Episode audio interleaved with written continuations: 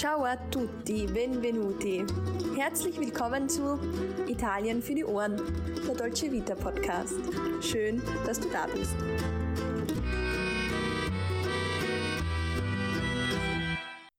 Hallo und herzlich willkommen zu einer neuen Folge Italien für die Ohren. Dein Podcast für das perfekte Italien-Feeling überall dort, wo du gerade bist. Mein Name ist Sarah und ich bin nicht nur zur Hälfte Italienerin, sondern auch große Italien-Liebhaberin. An meiner Seite ist meine gute Freundin und liebe Kollegin Alessandra. Für sie gilt natürlich das Gleiche. Ciao Alessandra, come stai? Ciao Sarah, ciao a tutti. Die heutige Folge ist im Hinblick auf den kommenden 8. März entstanden, dem Internationalen Frauentag. Denn das ist der Tag, an dem italienische Frauen gelb sehen. Ja, gleich vorneweg stellt diese Folge für uns eine absolute Herzensangelegenheit dar. Wir möchten heute also nicht nur über die Geschichte des Weltfrauentags sprechen, sondern auch über die Traditionen und Feierlichkeiten, die in Italien mit dem 8. März einhergehen. Ja, in Italien ist der 8. März auch besser bekannt als Festa della Donna. Übersetzt heißt das so viel wie das Fest der Frau und das wird groß gefeiert. Schätzungsweise bekommen an diesem besonderen Tag sieben von zehn Italienerinnen ein knallgelbes Sträußchen geschenkt. Ja, und bei diesem Strauß, der so gelb leuchtet wie die Sonne, handelt es sich um einen Strauß Mimosen. Auf Italienisch wäre das dann Le Mimose bzw. La Mimosa im Singular.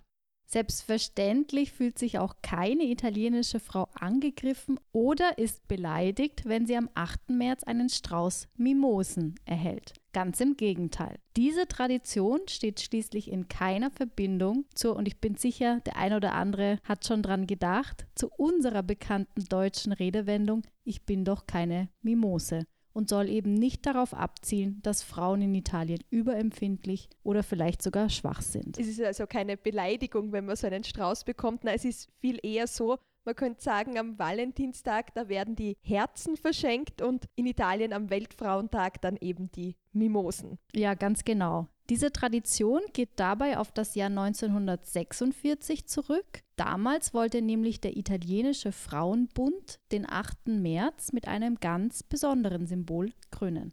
Aber ich würde sagen, an der Stelle müssen wir jetzt einfach ein bisschen tiefer da in die Geschichte hineintauchen. Der italienische Frauenbund auf Italienisch L'Unione Donne Italiane war eine 1944 in Rom gegründete Frauenvereinigung, die sich noch heute für die Verteidigung und Förderung von Frauenrechten einsetzt. Ja, aber wie hängt diese Frauenvereinigung jetzt mit dem 8. März zusammen? Beziehungsweise, Sarah, wieso ist der 8. März überhaupt so wichtig für die Geschichte der Frauen? Da muss man jetzt auch ein bisschen weiter ausholen, denn die Ursprünge des 8. März, die sind hochpolitisch und die reichen bis ins frühe 20. Jahrhundert zurück. Es geht um die Gleichberechtigung der Frau, ein sehr wichtiges Thema meines Erachtens, ein gleiches Wahlrecht, bessere Arbeitsbedingungen und die grundlegenden Bürgerrechte, die sich mittlerweile zum Glück in jedem modernen Land der Welt weitgehend durchgesetzt haben. Ja, ein noch verbreiteter Mythos legt den Ursprung des Frauentags auf den 8. März 1857 in New York, als es dort zu einem spontanen Streik von Textilarbeiterinnen kam. Das ist jedoch nicht korrekt. Vielmehr wird die Idee eines Frauentages einst in den USA auf Initiative der Sozialistischen Partei Amerikas geboren. Dort hatten Frauen 1908 ein nationales Frauenkomitee gegründet, das einen besonderen nationalen Tag für das Frauenstimmrecht festlegte. Der erste Frauentag in den USA fand dann 1909 statt, genauer gesagt am 28. Februar 1909 und war, wie könnte es anders sein, ein voller Erfolg. Die Idee für den Internationalen Frauentag hatte dagegen die deutsche Frauenrechtlerin Clara Zetkin. Nach der bereits ersten internationalen sozialistischen Frauenkonferenz 1907 in Stockholm schlug sie 1910 in Kopenhagen auf der zweiten internationalen sozialistischen Frauenkonferenz vor, dass künftig jedes Jahr ein solcher Tag gefeiert werden soll. So fand dann am 19. März 1911 der erste internationale Frauentag statt. Als erste europäische Nation feierten Deutschland, Österreich, damals noch Österreich-Ungarn, Dänemark und die Schweiz diesen besonderen Frauentag. Insgesamt nahmen damals mehr als eine Million Menschen am Frauentag teil. Wahnsinn, also eine ganz schön große Zahl. Zum Glück, muss man sagen, haben da so viele teilgenommen. Wer jetzt aber aufmerksam zugehört hat, der oder diejenige hat bereits gemerkt, Italien fehlt jetzt in der Aufzählung bislang noch. Mach mal so einfach weiter mit dem Jahr 1917. Das ist ein sehr entscheidendes Jahr für den Frauentag. Du spielst da unter anderem auf den 8. März 1917 an, bei dem Frauen in Petrograd die Lawine lostraten und mit ihren Forderungen nach einer verbesserten Lebensmittelversorgung die sogenannte Februarrevolution auslösten. Ganz genau. Und um diesem Ereignis zu gedenken, wurde 1921 während der zweiten internationalen Konferenz der kommunistischen Frauen in Moskau dann beschlossen, dass der 8. März als internationaler Gedenktag den Frauen gewidmet sein sollte. Aus diesem Grund findet der Internationale Frauentag seit jeher am 8. März statt, um jetzt die Frage von vorher noch einmal zu beantworten, wieso jetzt genau der 8. März. Ja, vielen Dank dafür. Ich weiß, dass die einzelnen Länder bis 1921 tatsächlich noch verschiedene Tage für den Frauentag wählten. Das stimmt allerdings, nachdem aber der Frauentag jetzt dann für den 8. März wirklich ins Leben gerufen wurde, nahm das dann ganz schnell wirklich eine globale Dimension an. Einzig zur Zeit des Zweiten Weltkriegs kam es zu einem Einbruch da war der Frauentag nämlich verboten. So viel einmal zur Geschichte und zur Erklärung des Internationalen Frauentags. Wie sieht es jetzt aber ganz speziell in Italien aus? Also in Italien hat man den ersten Internationalen Frauentag erst am 12. März 1922 gefeiert. Im September 1944 kam die bereits zuvor erwähnte Unione Donne Italiane dann ins Spiel. Die haben beschlossen, den Frauentag am darauffolgenden 8. März 1945 in den befreiten Gebieten Italiens zu feiern. Ja, da hat der 8. März dann den 12. März abgelöst, denn mit dem Ende des Zweiten Weltkriegs wird der 8. März 1946 dann auch in ganz Italien gefeiert.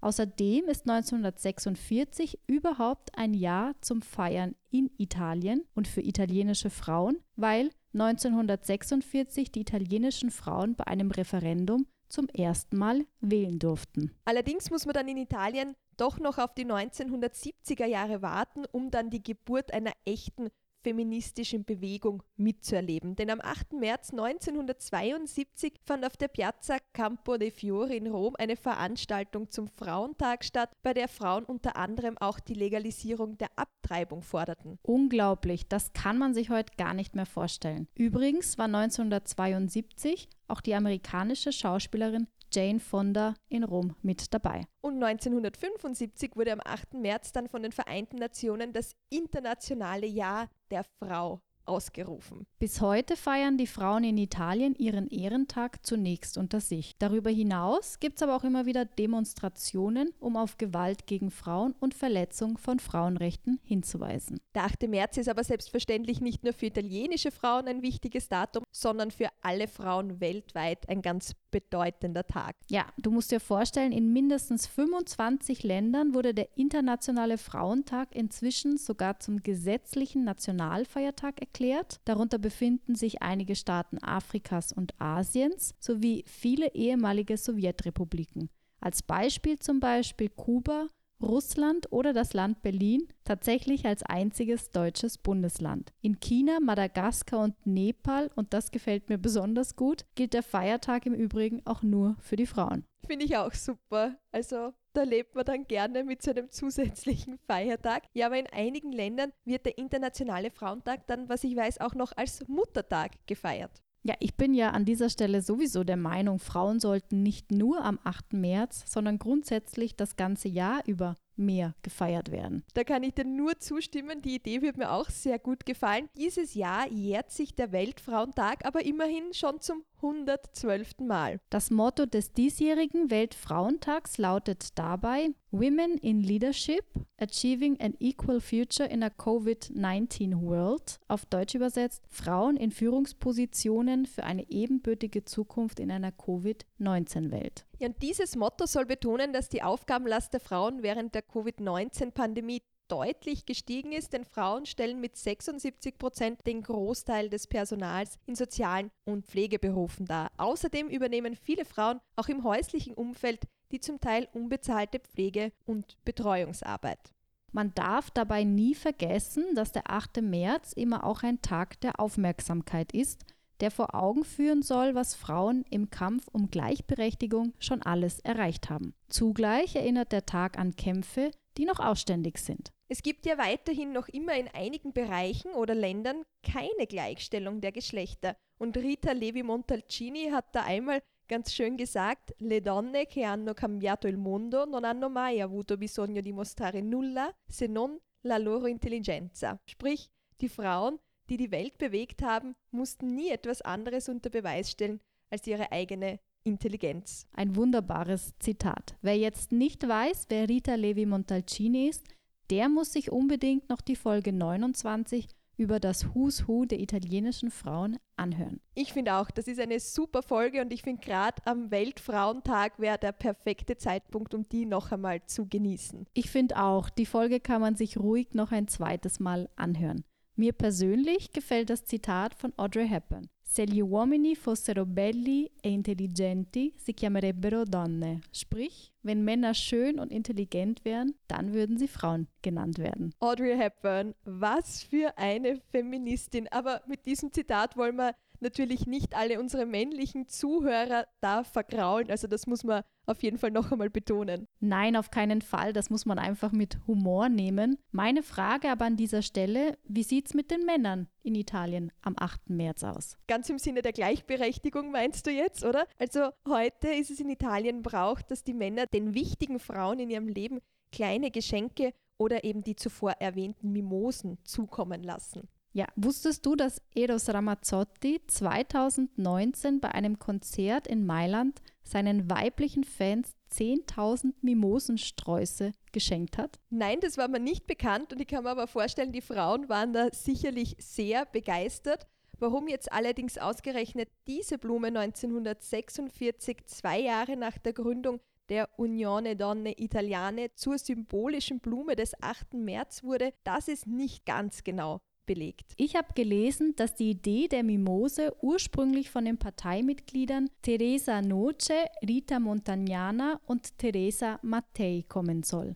Eins lässt sich aber mit Sicherheit sagen. Die Blume bringt ideale Voraussetzungen mit. Das stimmt allerdings, denn in Italien blühen die Mimosenbäume schon in den ersten Märztagen. Damit gehören die Mimosen zu den ersten Blumen, die nach Jahresbeginn in Italien zu blühen beginnen. In ganz milden Wintern blühen sie im Übrigen schon im Jänner bzw. im Januar. Das pralle Gelb der Blütenbällchen kündigt also den Frühling an und dient als Vorbote für die wärmeren Jahreszeiten. Ja, ein wichtiger Punkt war sicherlich auch, dass die Mimose eine günstige Blume war, die nicht ganz so viel gekostet hat. Außerdem finde ich oder überhaupt steht die Farbe Gelb für das pure Leben und ist Ausdruck für Kraft, Freude, aber auch Vitalität.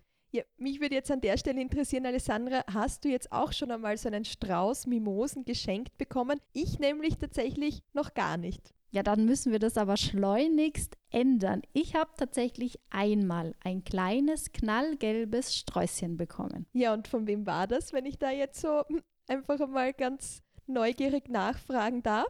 Ja, ja, neugierig bist du dann schon auch. Ja, aber ich verrate es dir. Mein neapolitanischer Mitbewohner hat damals nicht nur seiner Mama einen Strauß Mimosen besorgt, nein, ich habe auch einen kleinen Strauß bekommen. Das ist aber schön. Das heißt, du gehörst auch oder hast zu seinen wichtigsten Frauen gehört, offenbar. Finde ich schön. Du hast dich sicher sehr gefreut.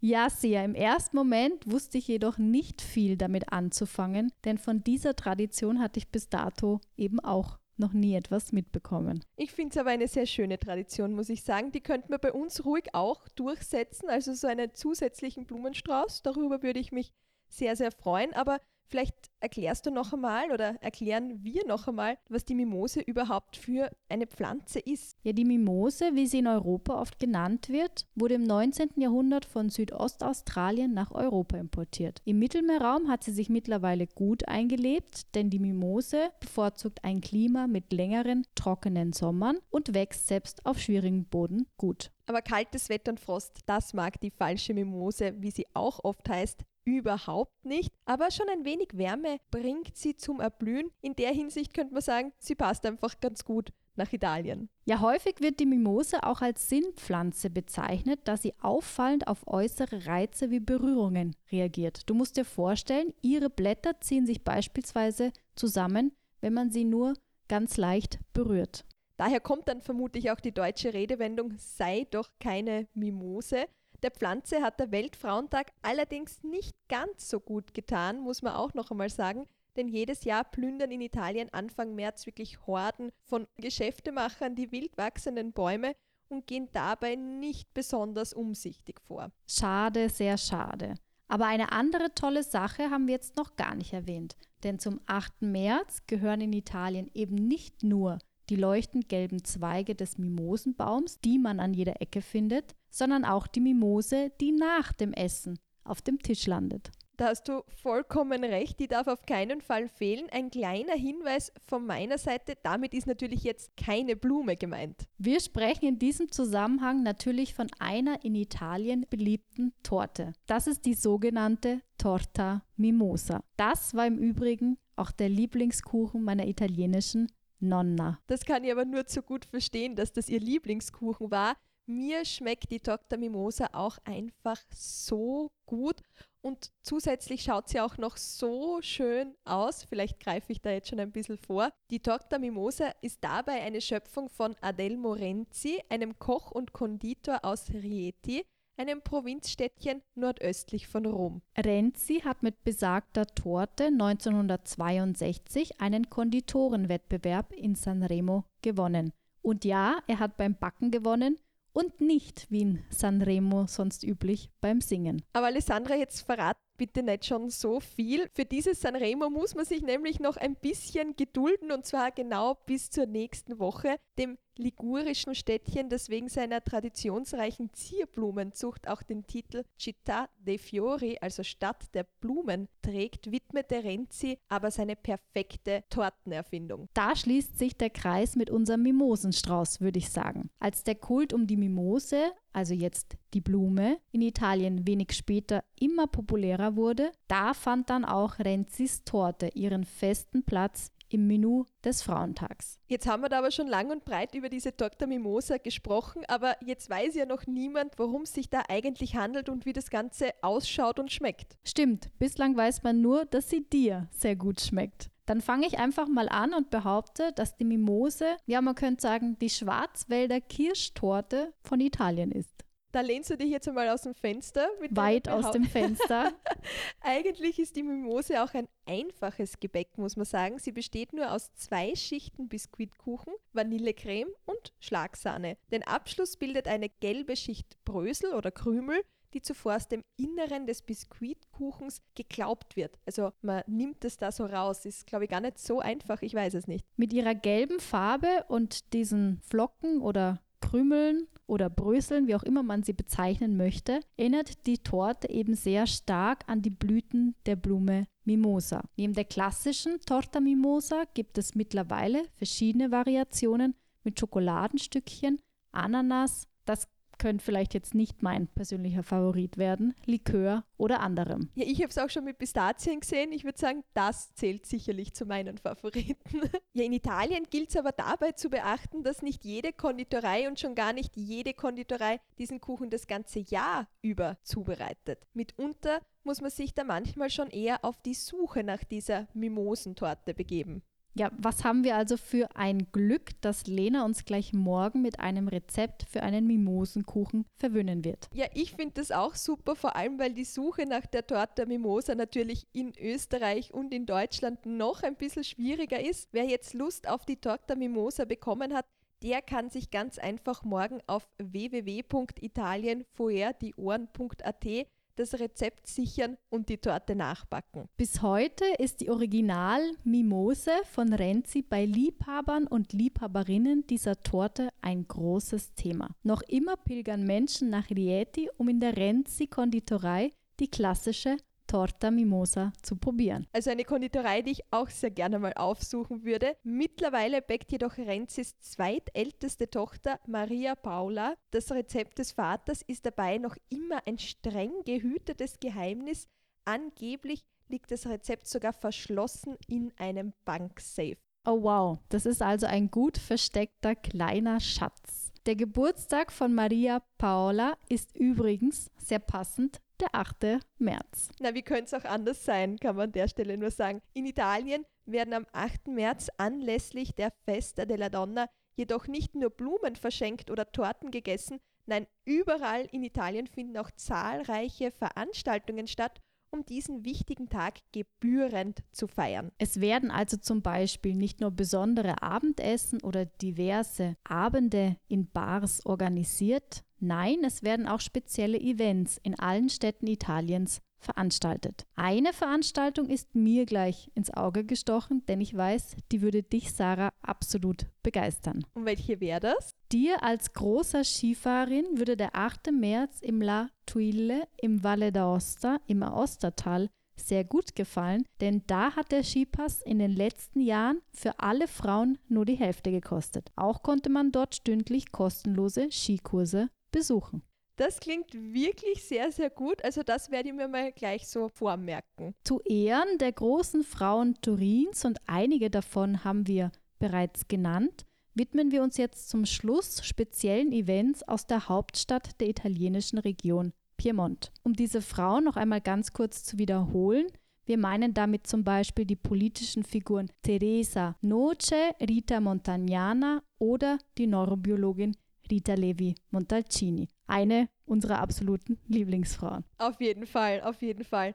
Und wer sich jetzt erinnert, Teresa Noce und Rita Montagnana, die tauchen ja bereits im Zusammenhang mit der Blume Mimose auf. Noch kurz zur Erklärung. Teresa Noce war eine italienische Aktivistin und Feministin, die als parlamentarische Abgeordnete tätig war und sich für eine umfassende Sozialgesetzgebung zugunsten von Müttern aussprach. Und Rita Montagnana wiederum war eine italienische Politikerin, die 1946 als eine der ersten weiblichen Parlamentarierinnen in Italien in die verfassungsgebende Versammlung gewählt wurde. Also sehr beeindruckende Frauen. Blicken wir jetzt aber noch einmal kurz in ihre Geburtsstadt Turin. Dort gibt es am 8. März nämlich auch noch ganz besondere Veranstaltungen. Unter anderem gibt es abendliche Touren, die dann zu Plätzen, Orten oder Straßen führen, die eben im Zusammenhang mit diesen oder anderen berühmten Frauen in Turin stehen. Aber auch einige Museen öffnen die Tore für Frauen kostenlos oder zu ermäßigten Eintritt. So hat beispielsweise das bekannte ägyptische Museum von Turin auf Italienisch Il Museo Egizio di Torino zum Internationalen Frauentag zuletzt beispielsweise eine Führung durch das Museum angeboten, bei der die Rolle der Frauen und die Geschichten und Geheimnisse der der weiblichen Figuren des alten Ägypten unter die Lupe genommen wurden.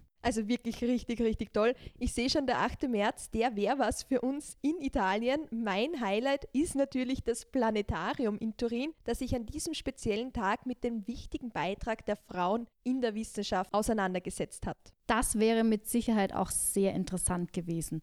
Da muss ich vielleicht noch ausholen und allen erklären, dass dich das Planetarium auch deswegen so begeistert, weil du neben klassischer Archäologie auch Astrophysik studiert hast. Da bin ich wohl schuldig im Sinne der Anklage. Die letzte Empfehlung richtet sich jetzt an alle Feinkostliebhaber und Feinkostliebhaberinnen, denn anlässlich des Internationalen Frauentags hat Italy zuletzt die sogenannte Italy Food Tour angeboten. Das war eine eindrucksvolle Reise durch Turin, gepaart mit Verkostungen von piemontesischen Speisen und Weinen. Na, ich denke, da ist jetzt wirklich für jede und jeden etwas dabei. Jetzt heißt es einfach einmal Buona Festa della Donna a tutti. Und das nächste Jahr werden die vielen tollen Veranstaltungen in Italien hoffentlich ja dann auch wiederkommen. Bis dahin lasst uns unbedingt wissen, wenn ihr den 8. März auch in irgendeiner Form italienisch feiert. Ja, ich würde sagen, wir gehen dann, wenn es wieder möglich ist, nach italienischer Tradition in einer großen Frauenrunde essen. So macht man das ja in Italien am 8. März normalerweise. Heuer geht es in Österreich leider nicht, aber wie gesagt, aufgeschoben ist nicht aufgehoben. Das holen wir auf jeden Fall nach. Klingt super, da bin ich dabei. An alle anderen, wir hören uns nächsten Mittwoch, wenn es wieder heißt. Italien für die Ohren. Ciao, ciao. Ciao, ciao. Vielen Dank, dass ciao. du heute bis zum Ende mit dabei warst. Grazie mille. Wenn dir der heutige Podcast gefallen hat, dann freuen wir uns, wenn du ihn abonnierst, um keine weiteren Folgen zu verpassen. Erzähl gerne deinen Freunden oder anderen Italien-Fans von uns. Wenn du Fragen, Anregungen oder vielleicht ein kleines Lob für uns hast, dann schreib einfach in die Kommentare oder schick uns eine Direct Message auf Instagram. Wenn dich ein Thema besonders interessiert, dann lass es uns einfach wissen. Alle weiteren Infos zu dieser Folge findest du wie immer in den Shownotes. Bis dahin, Tante Belle Cose und bis bald bei Italien for de om.